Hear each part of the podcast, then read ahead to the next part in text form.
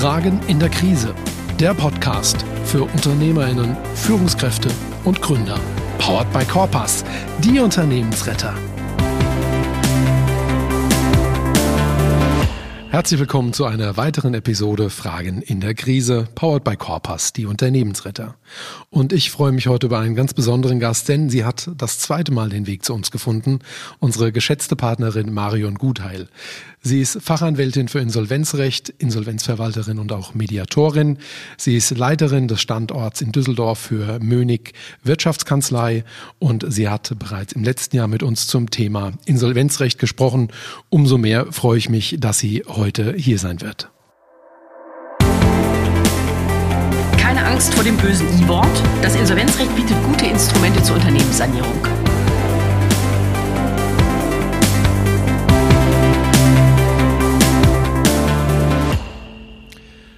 Herzlich willkommen hier bei uns in Großwaldstadt, Marion. Schön, dass du wieder bei uns bist. Vielen Dank für die Einladung. Ich bin sehr gerne nochmal gekommen. Sehr schön, ja. Ich denke, ähm, das ist auch wichtig. Äh, wir unterhalten ja hier auch gemeinsam eine Partnerschaft als solches, betreuen ja auch Mandate gemeinsam. Von daher freue ich mich besonders, dass wir ein Update zum Thema Insolvenzrecht machen können. Ein Thema, das ja auch immer wieder in Bewegung ist. Auch heute haben wir, glaube ich, einige Themen, wo wir nochmal Veränderungen reinbekommen haben gegenüber unserer letzten Podcast-Episode. Aber ich freue mich auch wahnsinnig über deinen Bericht aus deiner Praxis, äh, auch immer wieder zu hören, welche Themen da bei dir aufschlagen, was du für relevant hältst und was die Dinge sind, die du beobachtest. Sehr gerne.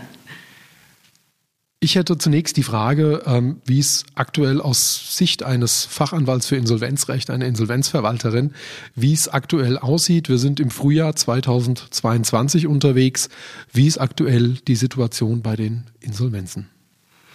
Ja, also erstaunlicherweise ist die Zahl der Insolvenzverfahren weiterhin auf einem sehr geringen Niveau. Die Zahlen sind im Januar diesen Jahres nochmal wieder gesunken im Vergleich zum Vormonat im Dezember letzten Jahres und ähm, das bezogen auf die Unternehmensinsolvenzen. Was im letzten Jahr deutlich angezogen hat, ist die Zahl der Verbraucherinsolvenzen.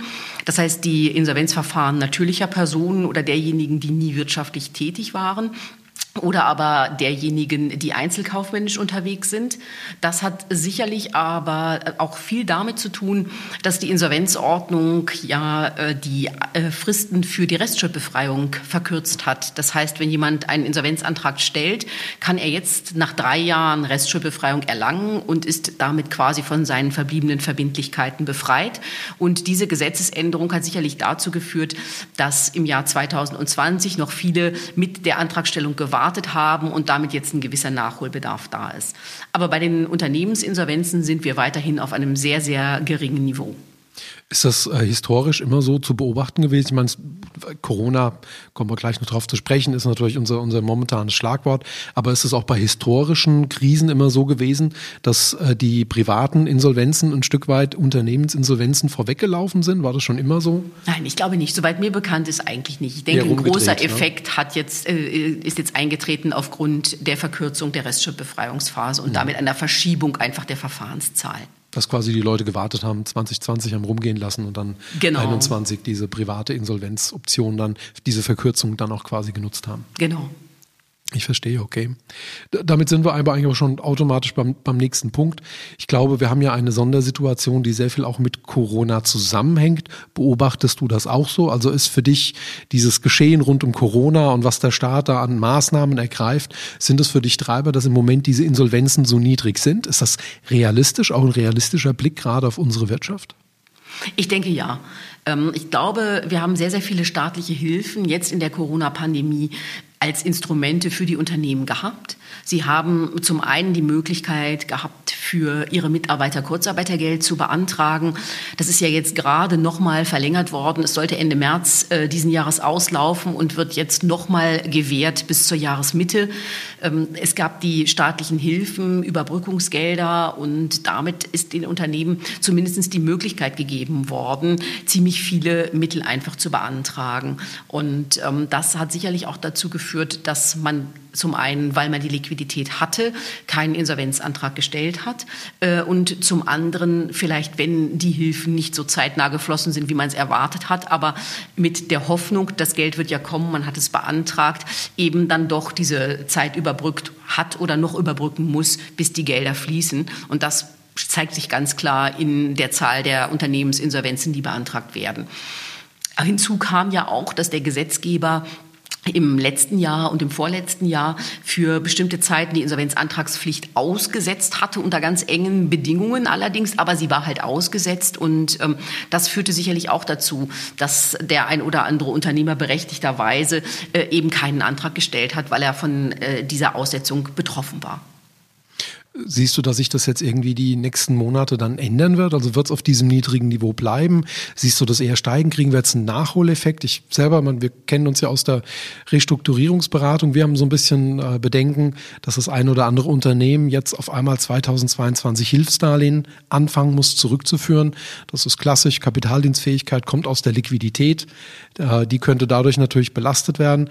Aber zum anderen haben wir auch so ein bisschen die Beobachtung gemacht, dass das eine oder andere Unternehmen Hilfen bekommen hat, wo wir eigentlich sagen, unter ganz strengen wirtschaftlich, also nicht sozialen, sondern wirtschaftlichen Gesichtspunkten könnte man sagen, wenn das Unternehmen heute in Insolvenz gehen wär, würde, wäre es auch in Ordnung, weil einfach auch das Geschäftsmodell nicht mehr passt, das Unternehmen also eigentlich nicht mehr zukunftsfähig ist.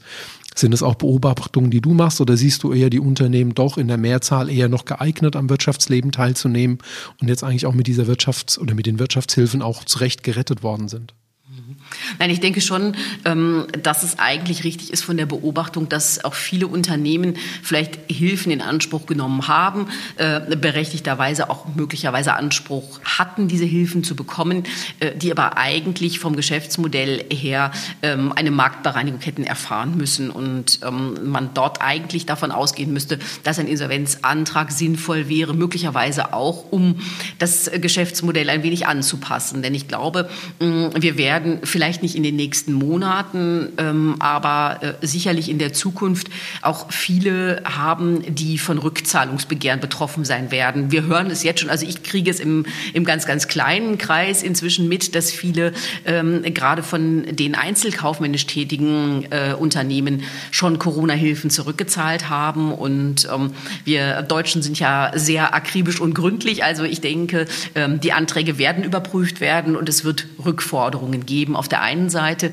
Und auf der anderen Seite wird sich sicherlich auch bald das Problem bei den Unternehmen abzeichnen der fehlenden Kapitaldienstfähigkeit für die neu erhaltenen Corona-Unterstützungen. Denn auch dort ist es ja irgendwann so, die Gelder müssen zurückfließen ähm, und dieser zusätzliche Kapitaldienst muss halt eben aus dem laufenden äh, Umsatz gezahlt werden können. Und da ist die Frage, äh, ob die Unternehmen insoweit in der Lage sind, Umsätze aufzuholen, die sie früher nicht gemacht haben, um dann mit diesem Mehr an Umsatz den Kapitaldienst zu bedienen. Hi. Du interessierst dich für mehr Sichtbarkeit und Reichweite dank authentischer Videos für dich und dein Unternehmen? Dann habe ich einen hervorragenden Tipp für dich. Vom 6. bis zum 10. März 2023 findet ein absolut einmaliges Informationsangebot statt. Fünf volle Tage voller YouTube-Wissen, eine tägliche YouTube-Challenge, ein Zoom-Call, wo du Impulse und zusätzliches Feedback bekommst und am Ende gibt es sogar noch eine halbe Stunde Coaching vom Mann hinter TubeHaus, nämlich Thorsten Obhaus. Und der zeigt dir, wie du dich selber im Bereich YouTube perfekt vermarkten kannst.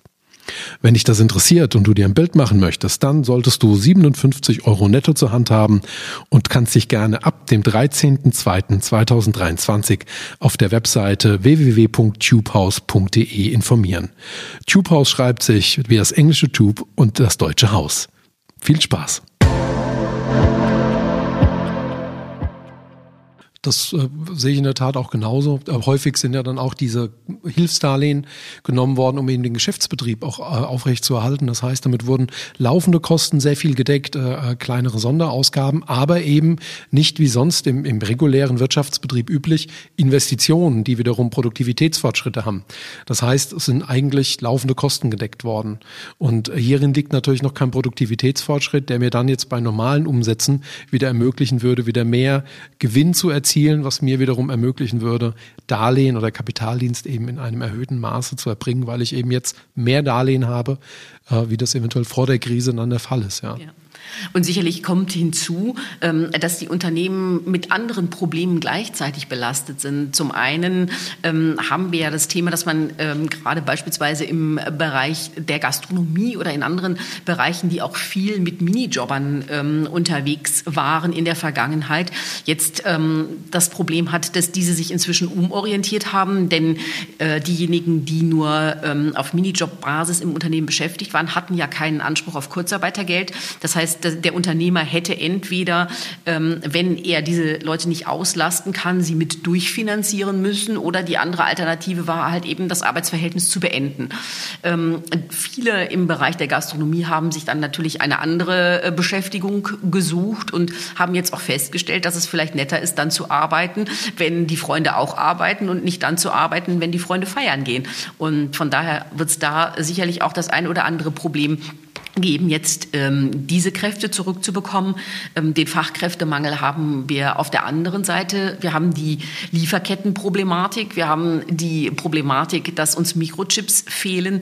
Ähm, also die Frage wird aus meiner Sicht auch sein, ob die Unternehmen in den nächsten Monaten so produktiv sind, wie sie möglicherweise unter Idealbedingungen sein könnten und damit dann auch das Ergebnis erzielen können, was sie brauchen. Das ist in der Tat eine große Herausforderung. Ich glaube, dass da drei, vier Entwicklungen sich jetzt im Prinzip in diesem, in diesem, in diesem Punkt gerade überschneiden. Und was da jetzt welche Wirkung hat, das wird dann schwer im Nachhinein auseinander, glaube ich, äh, zu dividieren. Aber das sind mit Sicherheit alles Belastungen, die die Unternehmen im Moment ja überwinden müssen als solches. Ja, und ich denke auch, es wird dort einige geben, die eben auf der Strecke bleiben, insoweit, dass ihnen dann nichts anderes übrig bleibt, als doch die, ähm, den Weg über ein Insolvenzverfahren zu suchen und sich darüber dann zu sanieren. Ja, das wird mit Sicherheit der Fall sein. Ich habe dir ganz genau zugehört und ich bin, äh, habe mir eine, eine Formulierung auch aufgeschrieben. Äh, du hast mehr oder minder wortwörtlich gesagt, dass viele Unternehmen ähm, für die es vielleicht besser gewesen wäre, äh, quasi eine Anpassung des Geschäftsmodells äh, hätten durchführen sollen, auch unter Umständen im Rahmen einer Insolvenz. Damit suggerierst du ja, äh, ähm, dass eine Insolvenz auch ganz viele Chancen hat als solches. Vielleicht können wir da mal, mal drüber reingehen, weil du hast natürlich mit diesem Statement, mit, mit dem Thema das böse I-Wort, ähm, und ich glaube, so sehen es auch viele, aber du siehst das eher chancenorientiert, glaube ich. Ja, auf jeden Fall. Also ich glaube, es ist immer noch so, ähm, dass in Deutschland man eben mit einem Insolvenzverfahren ähm, weiterhin verbrannt ist. Das ist äh, trotz der Bemühungen des Gesetzgebers ähm, durch die Einführung bestimmter Sanierungsinstrumente einfach so ein bisschen mehr sich an den internationalen Markt anzugleichen, ähm, ist es in Deutschland immer noch eher so wie damals schon äh, bei Thomas Mann, Konkurs, äh, das ist schlimmer als der Tod. Und ähm, das wird, glaube ich, heute noch vielfach so wahrgenommen, dass der ähm, Unternehmer diese Möglichkeit eigentlich gar nicht in Betracht ziehen möchte und zuvor alles andere versucht, um eben das Insolvenzverfahren zu vermeiden. Und da muss man sagen, ähm, gibt das deutsche Insolvenzrecht aber doch etliche Möglichkeiten, um sich darüber äh, entsprechend auch zu sanieren und zu restrukturieren. Natürlich ist das Insolvenzverfahren immer noch in erster Linie ein Verfahren, was der bestmöglichen Gläubigerbefriedigung dienen soll. Aber auf der anderen Seite ähm, ist auch der Erhalt des Unternehmens Ziel der Insolvenzordnung. Und da gibt es verschiedene Instrumente, mit denen man das neben einer ganz, ganz klassischen Regelabwicklung im Verfahren die ja häufig mit dem Verkauf des Unternehmens durch einen Asset-Deal ähm, endet, auch in anderen Instrumenten halt machen zu können. So ist zum Beispiel aus meiner Sicht ein schönes Instrument, ähm, das Verfahren im Wege der Eigenverwaltung durchzuführen. Ähm, der Unterschied zu einer Regelabwicklung ist, dass in der Eigenverwaltung der Unternehmens Inhaber, der Geschäftsführer weiterhin derjenige ist, der die wesentlichen Geschicke des Unternehmens leitet. Er wird dabei in Anführungsstrichen kontrolliert durch eine Art Schiedsrichter, den, den sogenannten vorläufigen Sachwalter oder Sachwalter, den das Insolvenzgericht ihm an die Seite stellt, der eben dafür sorgen soll, dass die Gläubigerinteressen hier auch gewahrt werden in diesem Verfahren. Ähm, aber im Übrigen ist er im Wesentlichen für die weitere Unternehmensführung zuständig. Er bleibt also quasi ähm, am Steuer. Und das ist ein interessantes und eine schöne Alternative, weil häufig natürlich im Unternehmen die Angst vorherrscht, ja, wenn der Unter äh, Insolvenzverwalter erst einmal kommt, ähm, dann habe ich hier ja nichts mehr zu sagen. dann kann ich mein Unternehmen nicht mehr bestimmen und deshalb möchte ich das nicht. Da versuche ich vorher alles, um das zu umgehen. Ähm, regelmäßig laufen diese Eigenverwaltungsverfahren in eine Sanierung über einen sogenannten Insolvenzplan. Da wird den Gläubigern in einzelnen Gläubigergruppen, die sachgerecht gebildet werden, ähm, eine Insolvenzquote angeboten, die über einer Quote liegt, die bei der Regelabwicklung erzielt worden würde. Und wenn man diese Quote dann entsprechend an die Gläubiger zahlt, bleibt im Prinzip die Unternehmensstruktur am Ende erhalten. Das Unternehmen steht nach der Aufhebung des Insolvenzverfahrens als saniertes Unternehmen am Markt wieder da. Und das ist ein gutes Instrument, was der ähm, deutsche Gesetzgeber hier vorgesehen hat. Ähm, wir haben dazu ein neues Instrument äh, zu Beginn des Jahres 2021 bekommen ähm, in Umsetzung einer EU-Richtlinie, nämlich den sogenannten Restrukturierungsplan. Das ist ein Plan, mit dem man mit seinen Gläubigern ebenfalls einen Vergleich schließt. Dieses Verfahren findet aber im weiten Teilen außerhalb eines gerichtlichen Verfahrens statt. Und man hat die Möglichkeit, sich nur mit einzelnen Gläubigern entsprechend hier zu vergleichen und mit denen eine Lösung zu finden. Das kann man machen, wenn man noch nicht insolvenzbetroffen ist, das heißt nicht zahlungsunfähig oder überschuldet ist, sondern dass die Zahlungsunfähigkeit lediglich drohen würde. In diesem Moment kann man halt diese Einigung mit seinen Gläubigern versuchen. Der Unterschied zu der Regelung mit den Gläubigern im Insolvenzverfahren, zum Beispiel in der Eigenverwaltung, ist allerdings, dass bestimmte Sondereffekte, die die Insolvenzordnung einem sonst an die Hand gibt, hier nicht genutzt werden können. Also ein wichtiges Beispiel da ist aus meiner Sicht das ähm, Insolvenzgeld. Grundsätzlich ist in jedem Insolvenzverfahren, in der Eigenverwaltung und in der Regelabwicklung die Möglichkeit gegeben, Insolvenzgeld für einen Zeitraum von drei Monaten für ähm, die entsprechenden Gehälter und Löhne der Mitarbeiter zu bekommen.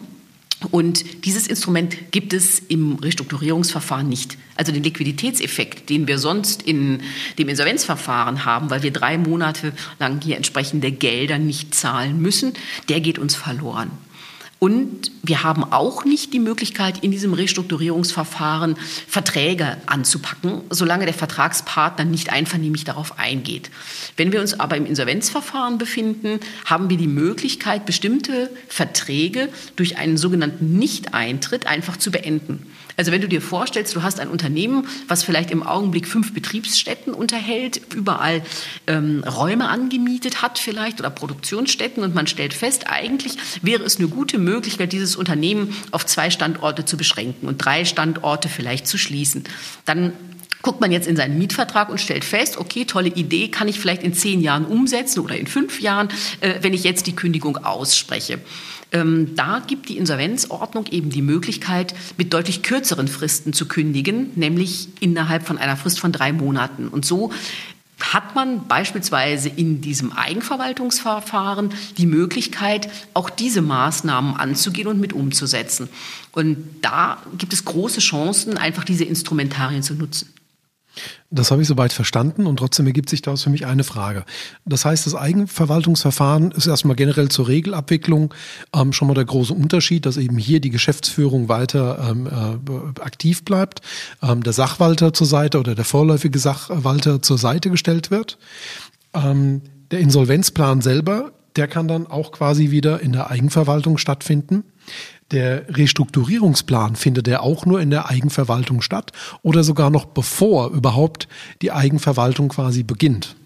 Der Restrukturierungsplan liegt davor. Also den Restrukturierungs vor der Eigenverwaltung. Der liegt vor der Eigenverwaltung. Genau. Den Restrukturierungsplan ähm, erarbeitet man eigentlich außerhalb eines gerichtlichen Verfahrens. Das ist eigentlich zwischen Sanierungskonzept und im Prinzip dann Eigenverwaltung, wenn man es mal so will. Genau. In dem Restrukturierungsverfahren gibt es bestimmte Bedingungen, bei denen man dann doch das Gericht bemühen muss äh, und das Gericht auch mitwirkt an diesem Plan beziehungsweise an der Bestätigung. Ähm, aber grundsätzlich kann man dieses Restrukturierungsvorhaben auch zunächst außerhalb jeglicher Gerichtsbeteiligung durchführen. Ähm, Man hat dann aber eben gerade nicht die Instrumente, die einem sonst die Insolvenzordnung bietet. Mhm.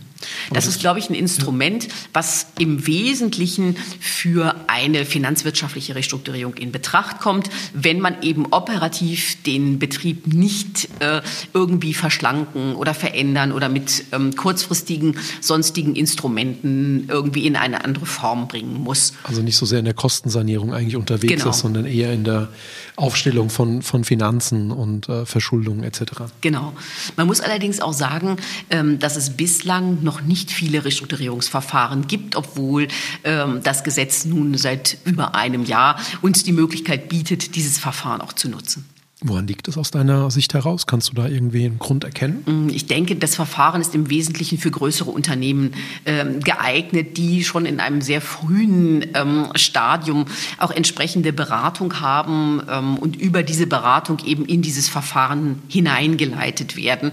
Ähm, da muss man schon relativ früh kommen, äh, um dieses Instrument zu nutzen. Und ähm, wenn man vielleicht nicht auf dem Schirm hat, dass man in einer sich abzeichnenden Krise mal mal links oder rechts auch gucken könnte, ähm, wird es zu spät sein möglicherweise und es ist möglicherweise auch zu kostenintensiv, denn das Verfahren muss natürlich professionell begleitet werden. Also man kann sich jetzt nicht vorstellen, ähm, dass sich der ähm, Geschäftsführer äh, mit den drei Hausbanken an einen Tisch setzt und sagt, lassen Sie uns mal einen Restrukturierungsplan äh, verabschieden. So wird es nicht funktionieren. Das glaube ich, ja. Ich denke auch, ein ganz wichtiger Punkt, der dahinter steckt, du hast es ja auch schon angedeutet, mit Insolvenzgeld ist einfach auch, ich glaube, die entsprechende Liquidität muss noch da sein. Also das Unternehmen darf sich äh, gegebenenfalls vielleicht in einer drohenden Zahlungsunfähigkeit, aber ich glaube auf keinen Fall in einer akuten Zahlungsunfähigkeit befinden. Ähm, sonst glaube ich, ist das, äh, egal wie groß das Unternehmen ist, dann sowieso schwierig, weil. Es wäre auch nicht mehr möglich. Also die ja. Zugangsvoraussetzungen für das Restrukturierungsverfahren sind nicht mehr gegeben, soweit äh, Insolvenzantragspflicht besteht. Ich verstehe. Okay. Ähm, diese äh, Neuregelung jetzt bezüglich des äh, Restrukturierungsplanes, ähm, der ist also noch eher äh, ein wenig exotisch, kommt noch nicht so häufig zur Anwendung. Ähm, wie bist du mit dem Thema Insolvenzplan zufrieden? Ich glaube, das ist jetzt etwas, was mittlerweile sehr häufig auch vorkommt, ähm, was ja, glaube ich, auch mittlerweile doch recht häufig auch genutzt wird, um die Unternehmen wieder zu sanieren im Rahmen der Insolvenz. Ähm, ist das ein Instrument, das gut funktioniert? Ja, das Insolvenzplanverfahren ist ein ähm, Verfahren, mit dem man sehr gut ein Unternehmen ähm, neu aufstellen kann, den Unternehmenserhalt damit sicherstellt und gleichzeitig den Gläubigern eine Möglichkeit bietet, eine Quote zu erhalten, die eben besser ist als in der Regelabwicklung. Natürlich ist es da so, wenn in der Regelabwicklung eine Quote gezahlt werden würde äh, im einstelligen Prozentbereich, kann man jetzt nicht erwarten, dass man über einen Insolvenzplan plötzlich eine Quote von 50 Prozent hat. Ähm, aber sicherlich ist das, ähm, das Instrument des Insolvenzplanes eine schöne Möglichkeit, eben das Unternehmen saniert wieder hinterher in den Markt zu entlassen. Heißt aber auch, der Insolvenzplan, wenn ich es richtig verstanden habe, würde ja dann wiederum alle Gläubiger betreffen.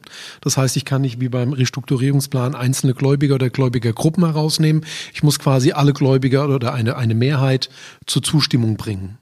Ähm, der Insolvenzplan ist grundsätzlich ähm, so ausgestaltet, dass man die Gläubiger in verschiedene Gruppen einteilen kann, aber nicht muss.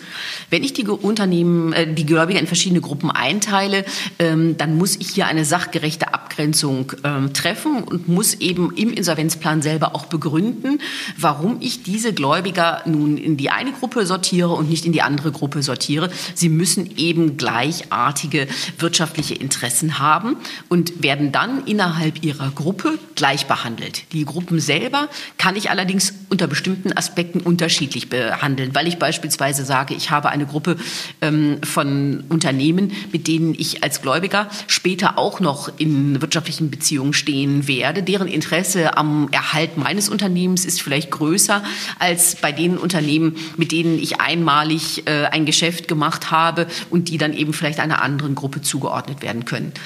Das Gesetz gibt auch Gruppen vor, die man auf jeden Fall bilden muss, wenn man ähm, diese Gläubiger hat in seiner Gläubigerstruktur. Ähm, Im Übrigen ist man aber auch frei darin, weitere Gläubigergruppen zu bestimmen und bietet halt diesen Gläubigern dann jeweils eine Quote an, die besser sein muss als die Regelabwicklung. Ich verstehe. Gibt es denn neben dem äh, Restrukturierungsplan, dem Insolvenzplan noch, also nicht alles ist da neu, aber es gab ja diverse Veränderungen. Gibt es denn andere ähm, Änderungen aus dem Insolvenzrecht heraus? Es haben sich so ein paar Dinge äh, verändert, was die Insolvenzantragspflicht ähm, angeht. Grundsätzlich ist es so, wenn ein Unternehmen zahlungsunfähig ist, ist der Geschäftsführer verpflichtet, in einer, innerhalb einer Frist von maximal drei Wochen einen Insolvenzantrag zu stellen. Für die Überschuldung ist diese Frist jetzt verlängert worden auf sechs Wochen. Das heißt aber nicht, dass man diese Frist abwarten kann und am vorletzten Tag losgehen kann, sondern die Frist darf ich immer nur dann ausnutzen, wenn ich innerhalb dieser Frist eine Chance sehe, den Insolvenzgrund und damit die Antragspflicht zu beseitigen. Wenn ich heute schon weiß, ähm, dass ich eine fällige Verbindlichkeit ähm, habe, vielleicht weil ich einen Prozess verloren habe, äh, unerwartet und sehe mich in einer Forderung von einer Million Euro ausgesetzt und ähm, habe nun überhaupt keine Chance, äh, dieses Geld aufzutreiben, dann darf ich halt eben auch diese Frist nicht ausnutzen, sondern muss dann unverzüglich eben einen Insolvenzantrag stellen. Ähm, außerdem sind die Prognosezeiträume jetzt entsprechend festgeschrieben worden, ähm, innerhalb derer ich mich fragen muss, ob ich denn zahlungsfähig bin äh, und oder überschuldet bin. Ähm, da haben wir inzwischen für die Überschuldung einen Prognosezeitraum von zwölf Monaten ähm, und für die drohende Zahlungsunfähigkeit einen Prognosezeitraum von 24 Monaten, den ich mir hier entsprechend anschauen muss.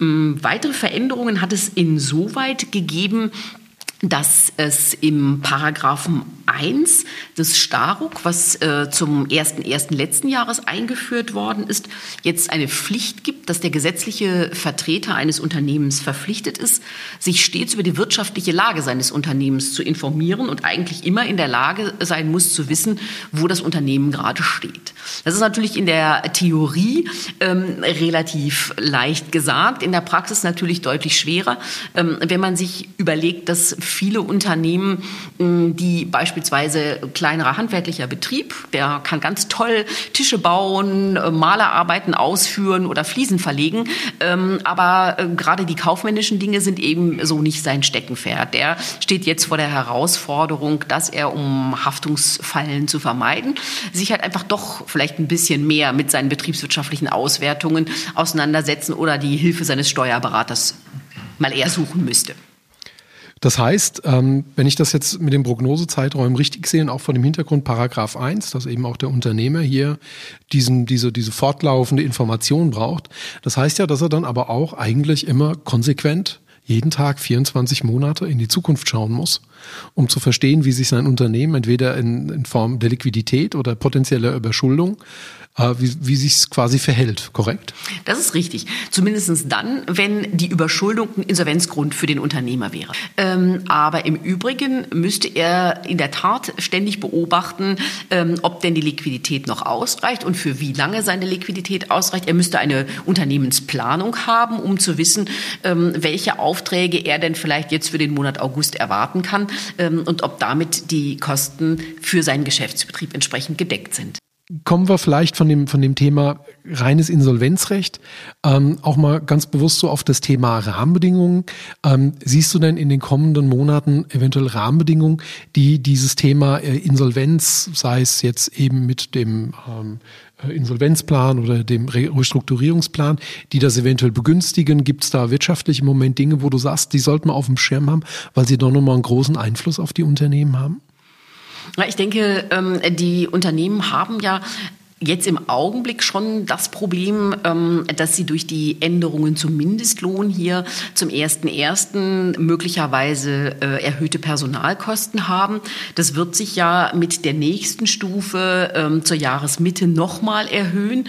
Und ich bin der festen Überzeugung, dass die Anpassung des Mindestlohns auch weitere Effekte nach sich ziehen wird, dass eben die Personalkosten grundsätzlich steigen werden. Denn wenn ich mir ähm, ein Unternehmen vorstelle, das seinen ungelernten Kräften dann aktuell 10,45 Euro zahlen muss, sind es, glaube ich, ähm, dann wird natürlich die ähm, ausgebildete Kraft, die vielleicht zuvor 10,45 Euro erhalten hat, sagen, jetzt ist meine Arbeit in der Stunde aber etwas mehr wird. Also das heißt, es wird sicherlich zu erhöhten Personalkosten kommen. Ähm, und das wird man auch bei seinen Planungen berücksichtigen müssen. Und die Frage ähm, wird sein, die sicherlich auch im Bereich der steigenden Materialkosten oder der steigenden Energiekosten, die wir ja ähm, alle ganz stark im Augenblick zu spüren bekommen, inwieweit man in der Lage ist, diese Preisträger Betreiber an den Kunden weiterzugeben? Ist man vielleicht in Rahmenverträgen gefangen, die man nicht ohne weiteres anpassen kann? Oder hat man die Möglichkeit, hier ähm, entsprechende ähm, Anpassungen vorzunehmen und eben dann selber teurer anzubieten? Deswegen wird es sicherlich auch so sein, dass wenn man jetzt neue Verträge macht, so Preisanpassungsklauseln äh, ein wichtiges Instrument sind, um sich ein bisschen an diese sich ändernden ähm, Bedingungen und die Kosten, die auf einen zukommen, anzupassen. Ja, definitiv. Also das, das sehe ich genauso. Ich finde das zwei, zwei hervorragende Punkte. Ähm, zum einen äh, die Material- und, und, Rohstoffpreise, die hier eine ganz große Rolle spielen. Ich denke, hinzu kommt aber mittlerweile noch eine andere Dimension auch, auch die Energiepreise. Ähm, können wir vielleicht auch gleich nochmal über das Thema Inflation so ein bisschen sprechen. Ähm, können natürlich jetzt auch sehr kurzfristig großen Einfluss auf die Ertragskraft von Unternehmen, glaube ich, ausüben. Ich hatte jetzt selber aus dem privaten Umfeld mir mal vor kurzem die Gaspreisentwicklung angeschaut. Da sind wir jetzt bei Geopolitik. Jetzt haben wir auf einmal hier die Ukraine mitten, mitten im Podcast. Aber ähm, das sind große, große Auswirkungen. Und das ist, glaube ich, sehr, sehr wichtig. So wie du es gerade beschrieben hast, heißt das ja auch, selbst wenn sie als oder wenn der Unternehmer, die Unternehmerin Prognosen trifft auf 12, auf 24 Monate, Finanzplanung betreibt, dann muss er aber trotzdem, wann immer quasi Veränderungen eintreten, eigentlich seinen Plan anpassen, um die Prognose Sicherheit wieder zu erhöhen. Und das könnten ja genau solche Szenarien betreffen. Lohnsteigerungen zum einen, das könnten Energie- und Rohstoffpreise sein. Korrekt? Ja, genau. Also das muss man sicherlich als äh, lebendes Modul im Unternehmen betrachten und auch wirklich regelmäßig anpassen. Und wenn man sich das dann ähm, vielleicht zu meinem Beispiel von gerade, wir haben einen Handwerksbetrieb, der vielleicht 20 Mitarbeiter hat, ähm, der äh, wird sicherlich komisch gucken, wenn man dem sagt, ja, ähm, hast du schon mal überlegt, ob du da äh, jetzt deine Planung auch richtig angepasst hast. Das wird aber erforderlich sein. Ja, denke ich auch, weil sonst äh, am Ende sind ja dann wieder die GmbH-Geschäftsführerinnen, Geschäftsführer dann auch wieder gegebenenfalls halt in der Pflicht. Das heißt, das Haftungsthema entsteht und damit ist es ja dann auch für die, kann es unter Umständen halt dann eben auch sehr unangenehm sein. Ja, da ist wirklich immer noch ein ganz, ganz wichtiges Thema, ähm, denke ich, dass der GmbH-Geschäftsführer halt eben immer im Kopf haben muss, dass er in dem Moment, wo er den Zeitpunkt der Insolvenzantragstellung verpasst hat, also zu spät zum Insolvenzgericht geht, ähm, in der persönlichen Haftung ist und eben für all die Zahlungen haftet, die ab diesem Zeitpunkt nicht mehr mit der Sorgfalt eines ordentlichen Geschäftsleiters vereinbar sind. Und man muss dort auch im Kopf halten, dass es hier nicht immer nur um Zahlungen geht im Sinne von Geld ausgeben, sondern auch das Geld vereinnahmen kann unter bestimmten Bedingungen eine Haftung auslösen, wenn man nämlich beispielsweise ein Konto führt, ähm, was debitorisch, also im Soll geführt wird äh, und man dort entsprechende Gelder vereinnahmt äh, und die Bank keine Sicherheiten an diesen Geldern hätte, dann haftet man später auch für diese Gelder, die eben dort auf diesem Konto eingegangen sind. Das sind ja zum Teil recht, recht große Beträge. Ne? Ich meine, selbst wenn man jetzt mal ein kleineres Unternehmen nimmt, das nur zwei, drei Millionen Euro Umsatz macht, aber wenn man dann mal so überlegt, ne, ein Umsatz von zwei, drei Millionen im Jahr bedeutet jeden Monat 250.000 Euro, die äh, in, auch in Form von Kosten, von, von Löhnen, von, von allerlei äh, Ausgaben dann da sind. Und wenn dann eine mehrmonatige Haftung eventuell entsteht, weil man eben diesen Zeitpunkt für die Insolvenzanmeldung verpasst hat oder eben für geeignete Gegenmaßnahmen, dann kann sich das, glaube ich, ganz schnell summieren. Ja, und das ist auch aus meiner Sicht ähm, ein wichtiger Punkt, warum man den Unternehmern anraten sollte, ähm, sich frühzeitig einmal einen Rat zu holen. Der Rat heißt ja nicht unbedingt, ähm, dass man in der Einbahnstraße immer nur in die eine Richtung, ähm, nämlich auf ein Insolvenzverfahren oder auf ein Restrukturierungsverfahren hingeht. Aber ähm, es ist immer wichtig, ähm, seine Risiken zu kennen. Ich habe auch schon viel Kontakt äh, zu äh, Geschäftsführern gehabt, die äh, sehenden Auges Auges dieses Risiko eingegangen sind, ähm, etwa weil sie gesagt haben, ja, das mag alles richtig sein, was Sie mir da erzählen, aber ähm, wenn ich jetzt einen Insolvenzantrag stelle, äh, verliere ich mein Haus, äh, dann verliere ich dieses oder jenes, weil ich habe eine persönliche Haftung übernommen ähm, auf meiner Immobilie sind äh, dingliche Sicherheiten, die auch die Betriebsmittelkredite ähm, entsprechend hier abdecken. Also versuche ich doch lieber ähm, Augen zu und durch und äh, mit die Hoffnung stirbt zuletzt äh, darauf zu warten, dass es dann in zwei Jahren alles wieder äh, in Ordnung kommt und ich eben dann jetzt hier vielleicht auf Messers Schneide so ein bisschen äh, unterwegs bin, aber die Hoffnung habe, dass ich später mh, dann quasi das Unternehmen wieder in ruhige Fahrwasser bringen kann. Und es ist natürlich auch nicht nur nur ein haftungsrechtliches Thema, sondern es ist natürlich auch ein strafrechtliches Thema, weil Insolvenzverschleppung äh, ja auch einen entsprechenden äh, strafrechtlichen Tatbestand auslösen kann. Hoffnung und Glaube, ne? das ist der, der originäre Feind des Kaufmanns, glaube ich. genau. Ähm, Wenn es dann weich wird. Aber lass uns, lass uns vielleicht nochmal bei dem, bei dem Faktor Mensch bleiben auch. Ähm, jetzt begegnen dir ja auch in deiner, in deiner Praxis sehr viele Menschen, Menschentypen als solches. Wie wichtig ist der Typ Mensch auf der Geschäftsführungsseite ähm, für die Wahl eines solchen Verfahrens, für das Gelingen einer Insolvenz, einer, einer, einer Restrukturierung innerhalb der Insolvenz? Wie stark spielt das zusammen? Mhm. Aus meiner Sicht ist es ganz wichtig, ähm, dass der Geschäftsführer Vertrauen hat in die Personen, mit denen er diesen Weg geht. Also das heißt, ähm, wenn er sich beraten lässt, äh, darf er zum einen nicht beratungsresistent sein, weil dann funktioniert dieses Verfahren nicht. Ähm, auch die Eigenverwaltung funktioniert in diesen Fällen nicht, weil ähm, in der Eigenverwaltung ähm, muss sich der Geschäftsführer darauf verlassen, dass das Beraterteam, was er an der Seite hat, äh, ihn insolvenzrechtlich durch dieses Verfahren führt. Denn das haben wir vorhin so ein ganz kleines bisschen vernachlässigt bei äh, meinen Ausführungen zu der Frage Eigenverwaltung. Wenn wir uns in der Eigenverwaltung Veranstaltung befinden, dann hat der Unternehmer nicht nur den Vorteil, dass er sagen kann, ich bin weiterhin selber Chef im Ring und bestimme die Geschicke meines äh, Unternehmens im Wesentlichen selbst, sondern ähm, er ist auch verantwortlich, dass er insolvenzrechtlich alles richtig macht. Und da ähm, hat man eben das Thema, dass derjenige, dessen Kompetenz normalerweise Insolvenzrecht nicht ist, eben nicht weiß, was er darf und was er nicht darf. Deswegen braucht er natürlich jemanden an seiner Seite, der diese insolvenzrechtlichen Themen mit abdeckt. Und da ist es ganz wichtig, dass beide einander vertrauen. Das heißt, der Berater muss sich darauf verlassen können, dass der Geschäftsführer ihm alle Dinge sagt, alles offenlegt und nicht im Alleingang irgendwelche Dinge äh, von bestimmter Relevanz entscheidet und natürlich auch entscheiden kann. Der Geschäftsführer kann in der Eigenverwaltung nach außen hin wirksam alle möglichen Verträge abschließen, ähm, ohne dass das äh, in Bezug auf den Vertragspartner hier unwirksam wäre.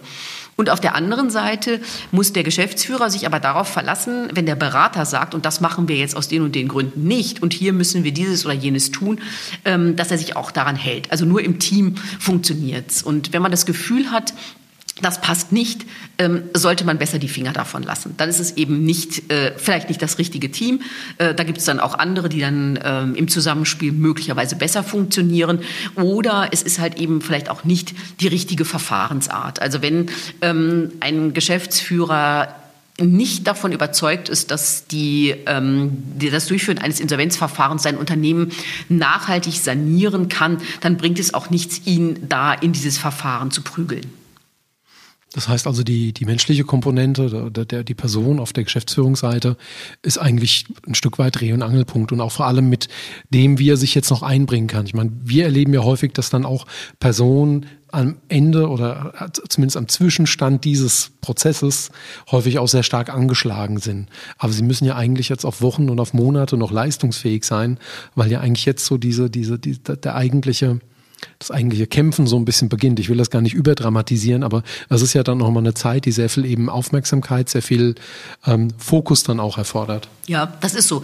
Und die Zeit wird eigentlich erstmal noch ein bisschen schlimmer, wenn man mal ehrlich ist. Also ähm, in dem Zeitpunkt, wo man beginnt, einen Insolvenzantrag vorzubereiten, kommen neben dem Tagesgeschäft, was der Geschäftsführer natürlich bedienen muss, ganz klar, ähm, ganz viele Anforderungen hinzu.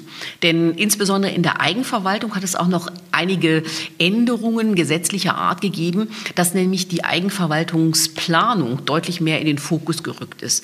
Der Gesetzgeber wollte verhindern, dass es hier Missbräuche gibt oder dass Anträge deutlich zu spät gestellt werden, ohne eigentlich ein bestimmtes Verfahrensziel im Blick zu haben und zu wissen, wo geht man hin. Und deswegen hat der Gesetzgeber zu Anfang des letzten Jahres die Anforderungen an die Eigenverwaltung nochmal verschärft und will damit dem Unternehmer eigentlich nochmal zeigen, du kannst in die Eigenverwaltung gehen, aber bitte, wenn du dir frühzeitig genug über dieses Instrumentarium Gedanken gemacht hast, wenn du weißt, wie dein Unternehmen hinterher aussehen soll und wenn du dir auch ausmalen kannst, wie der Weg dorthin gehen soll. Also wie finanzierst du diese paar Monate, bis man dann das Restrukturierungsverfahren im Verfahren durchlaufen hat. Und nur wenn man eben frühzeitig genug diesen ähm, Antrag stellt mit den entsprechenden Unterlagen, die man beibringen muss, kommt man auch überhaupt noch in ein Eigenverwaltungsverfahren hinein. Interessant, dass, äh, glaube ich, diese Verschärfung, glaube ich, aber auch die Qualität der Eigenverwaltung wahrscheinlich auch erhöht. Und das ist ja dann eigentlich wieder ein, ein guter Gläubigerschutz eigentlich. Das ist richtig. Und ich glaube auch, dass viele äh, von den Beratern, die in der Vergangenheit seriös Eigenverwaltungen beraten haben, natürlich auch eine Planung hatten. Vielleicht nicht auf sechs Monate, wie es jetzt hier ähm, verlangt wird, ähm, aber zumindest eine Planung hatten, die die in nächsten drei Monate des Verfahrens natürlich abgebildet haben und die auch eine Idee davon hatten, wie man das Unternehmen restrukturieren wollte und was am Ende ähm, das Ergebnis sein sollte. Mm, aber auch da hat es natürlich schwarze Schafe gegeben und äh, man hat häufig gehört von Eigenverwaltungen, ähm, die dann eben nach der Bestätigung des Plans im ersten Insolvenzverfahren dann nach sehr kurzer kurzer Zeit eben doch wieder in einer zweiten Insolvenz endeten, weil nicht durchgeplant war und weil auch da das Prinzip Hoffnung ähm, diesen Plan quasi getragen hat, so nach dem Motto, wir werden aus den zukünftigen Erlösen schon in der Lage sein, die Planquote zu zahlen. Und das hat dann dazu geführt, dass diese Verfahren halt eben dann häufig als Bumerang zurückkamen. Ja, fehlende Qualität oder eben Fehler in der Annahme, Fehler in der Planung. Ich möchte nochmal ganz auf den, den Ausgangspunkt zurückkommen. Ähm, du hast vorhin gesagt, die Angst vor dem I-Wort, ne? also so ein bisschen halt unsere, gesellschaftliche Konditionierung. Ähm, wenn du jetzt so diese, diese verschiedenen Verfahren und Möglichkeiten gezeigt hast, wie sehr ist dann in dem Moment ein Unternehmer, eine Unternehmerfamilie, ein Unternehmen exponiert und damit konfrontiert? Ist das dann vollkommen publik und transparent oder wie erlebst du das in der Praxis? Also sind die Leute da noch wirklich Anfeindungen oder äh, Abwertungen ausgesetzt oder ist es mittlerweile etwas, was auch ähm, gesellschaftlich so gut aufgestellt ist, dass man sagt, nee, okay, das passiert, dann müssen wir jetzt darüber reden. Wie muss ich mir das in der Praxis vorstellen? Mm, da müsste ich jetzt mal ganz juristisch antworten, das kommt drauf an. Und ich glaube, dieses das kommt drauf an hat ganz viel damit zu tun, ähm, wie der Unternehmer zuvor mit seinen Vertragspartnern umgegangen ist. Also ähm, vielleicht zu deiner ersten Frage, wird es immer direkt gleich publik? Auch da muss ich sagen, das kommt drauf an. Ähm, spätestens aber, sobald das Insolvenzverfahren eröffnet ist und jedes Verfahren, also sowohl die Eigenverwaltung als auch die Regelabwicklung landet irgendwann im eröffneten Insolvenzverfahren, spätestens zu diesem Zeitpunkt wird das öffentlich bekannt gegeben und jeder kann es im Amtsblatt nachlesen. Ähm, auf der anderen Seite ist es aber so, dass ich in meiner äh, Beratungspraxis sagen muss, dass gerade die Unternehmer, die in der Vergangenheit sehr, sehr offen mit ihren Gläubigern umgegangen sind, die also nicht auf Tauchstation gegangen sind, sobald sie auf dem Handy gesehen haben, oh, das ist ja der Müller von Müller Spedition, da gehe ich mal besser nicht ran, weil ich habe ja die letzten fünf Rechnungen nicht bezahlt. Und ich hatte dem eigentlich vorletzte Woche schon gesagt, ich zahle jetzt aber auf jeden Fall, da bin ich mal gar nicht erst da, ähm, sondern die offen damit umgegangen sind. In diesen Verfahren haben wir ganz häufig erlebt, ähm, dass zum einen die Erfolgsquote bei den Planverfahren sehr gut waren, dass man da häufig eine Zustimmungsquote hat bis zur Einstimmigkeit in den Gläubigern, die da waren, weil sich halt eben niemand ich sage es jetzt mal, veräppelt fühlte, weil immer mit offenen Karten gespielt wurde. Und natürlich ist es nicht einfach, damit nach draußen zu gehen und quasi ein unternehmerisches Scheitern einzugestehen.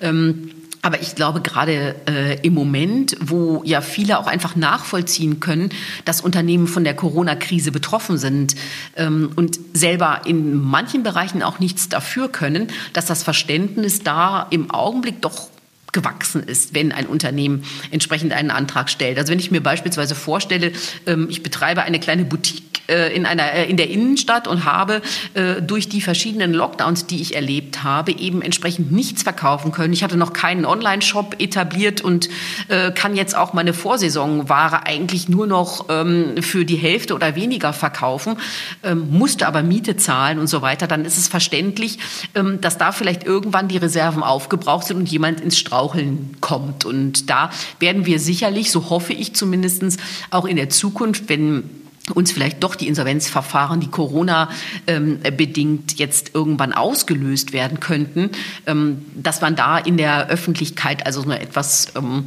sage ich mal, wohlwollendere Wahrnehmung entsprechend hat. Ja, ich finde das ganz interessant. Ich finde diese wohlwollende Wahrnehmung sehr, sehr wichtig. Volksmund ist es immer noch so, ja, die, die gehen bankrott und dann machen sie gerade so weiter. Ja, unter Umständen schon. Und wir haben auch gerade erklärt, wie der rechtliche Rahmen dazu heißt. Ja. Ähm, den Leuten ist nur nicht immer ein böser Vorsatz zu machen. Es gibt natürlich äh, ähm, unternehmerisches Fortun und es gibt auch das Gegenteil davon. Ähm, und das ist natürlich dann so, dass die Leute hier zum Teil auch jetzt gerade in der Corona-Krise, wie du es geschildert hast, vollkommen unverschuldet in die Krise gekommen sind und auch unverschuldet in die Insolvenz gegangen sind oder insolvenznah dann eben operieren mussten. Ähm, das sehe ich genauso. Ähm, finde es sehr, sehr, sehr schön, was du gesagt hast. Es geht im Prinzip darum, dass derjenige, der betroffen ist, einfach auch in dieser Phase ehrbar bleibt. Und die Ehrbarkeit hängt, hängt glaube ich, viel mit Transparenz zusammen, mit einem offenen, mit einem konstruktiven Umgang, mit einem klaren, ich informiere dich, nein, ich kann da jetzt nichts mehr tun oder nein, ich habe da keinen Einfluss mehr drauf, aber ich werde jetzt hier weiter Sie auf dem Laufenden halten oder ich gebe Informationen, ich informiere.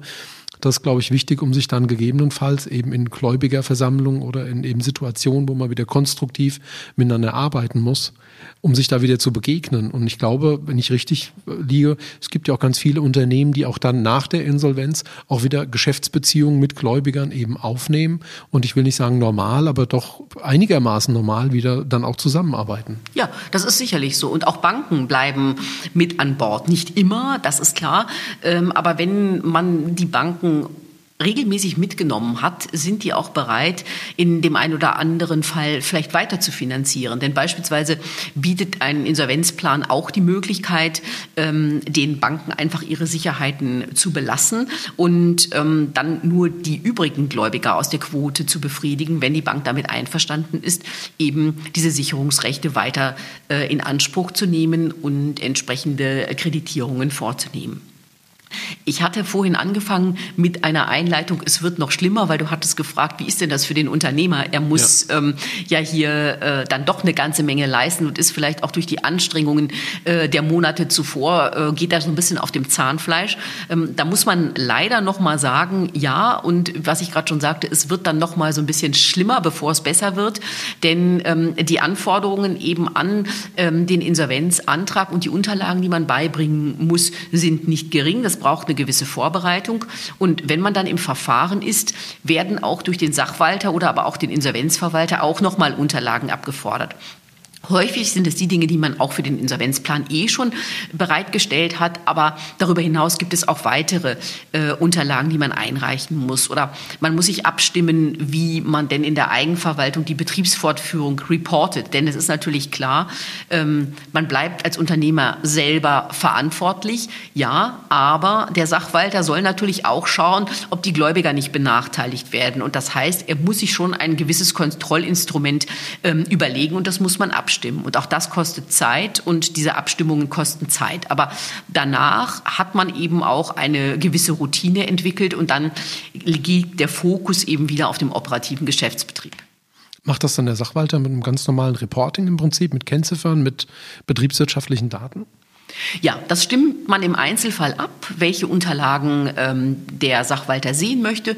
Man stimmt sich mit ihm auch darüber ab, zum Beispiel, welche Besonderheiten er im Geschäftsbetrieb sieht. Also wenn man, das ist aber abhängig natürlich von der Unternehmensgröße, ähm, wenn ich einen Einzelhandel habe und ähm, habe einen einzelnen Angestellten, ist vielleicht nicht der klassische Fall für eine Eigenverwaltung, aber um einfach mal so die Umsatzgrößen äh, darzustellen, dann würde in einem solchen Fall ähm, der äh, Sachwalter möglicherweise sagen, na ja, aber ich möchte doch mal wissen, wenn Bestellungen ausgelöst werden, die über 2000 Euro liegen.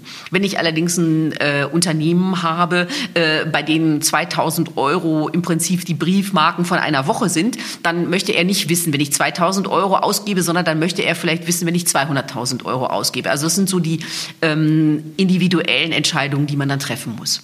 Die eben auch von der Unternehmensgröße und dem Geschäftsgegenstand genau. damit abhängen. Mhm. Die Zeit verfliegt. Wenn man in ein, ein solch komplexes Thema dann doch aber so klar oder so schön strukturiert einsteigt, dann, dann rennt die Zeit.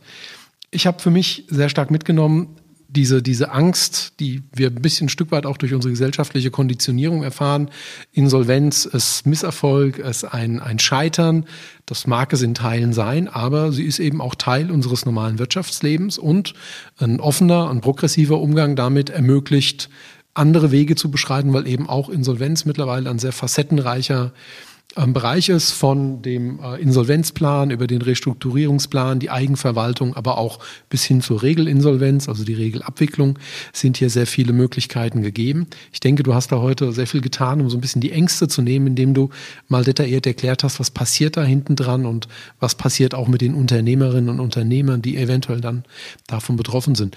Trotzdem die Frage an dich jetzt gegen Ende des Podcasts. Gibt es nochmal eine zentrale Botschaft, eine zentrale ähm, äh, Kenntnis, die du erworben hast, die du weitergeben möchtest in Bezug auf dieses Thema?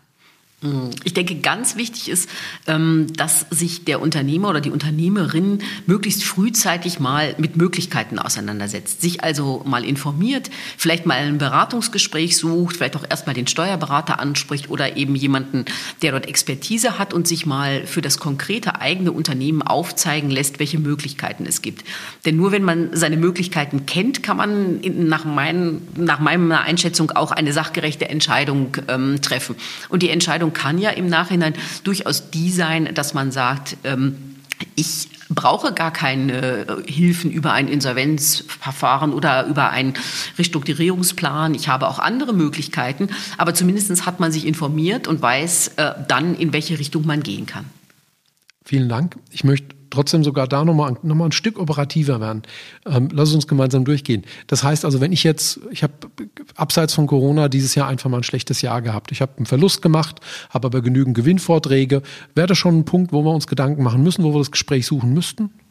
Ja, ich würde das auf jeden Fall tun, denn ähm, die Liquidität ist ja gegebenenfalls das große Thema. Ich glaube, die wenigsten äh, Unternehmen haben bei dem von dir geschilderten Beispiel ein Überschuldungsthema. Denn der Überschuldungsbegriff in Deutschland ist ja immer noch ein zweistufiger und ist auf der einen Seite zwar ein Vermögensvergleich, sagt aber auf der anderen Seite auch, wenn dieser Vermögensvergleich negativ ausfällt, gucke ich in die Zukunft und frage mich, hat mein Unternehmen denn eine Fortbestehensprognose? Und ein Unternehmen hat immer nur dann eine Fortbestehensprognose, wenn Cash da ist. Also es geht immer um Liquidität. Und wenn ich jetzt feststelle, ähm, dass ich in einem ähm, Jahr ein schlechtes Ergebnis hatte und eigentlich Liquidität verbrannt habe irgendwo, hilft mir natürlich der Gewinnvortrag nicht so richtig viel, wenn die Kasse leer ist. Das heißt, ich müsste mich immer fragen, wie weit trägt mich mein Geld noch oder das Geld, was noch reinkommt. Und ähm, wenn es halt dünn wird, dann lieber einmal äh, rechnen lassen und mal jemanden fragen, der sich damit auskennt.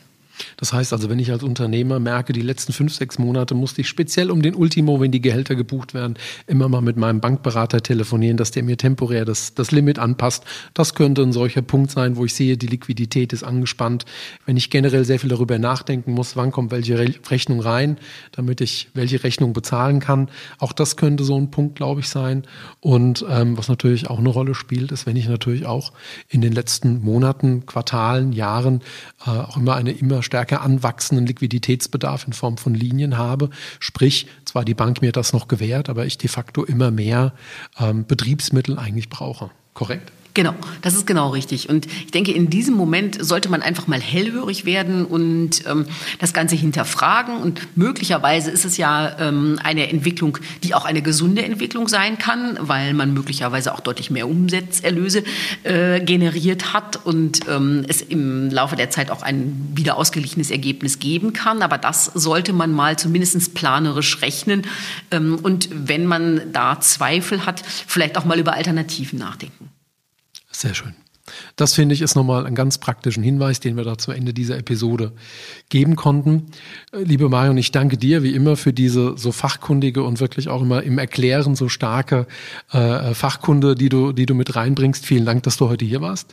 Ganz herzlichen Dank. Es hat mir viel Spaß gemacht und äh, wie immer toll durch das Gespräch geführt. Vielen Dank. Ich danke dir sehr. Und äh, wir beide schließen gemeinsam so ein bisschen mit unserem Leitspruch. Ähm, am Ende wird alles gut. Und wenn es noch nicht gut ist, dann ist dann, es noch nicht das Ende. Dann ist es noch nicht das Ende. Bis zum nächsten Mal.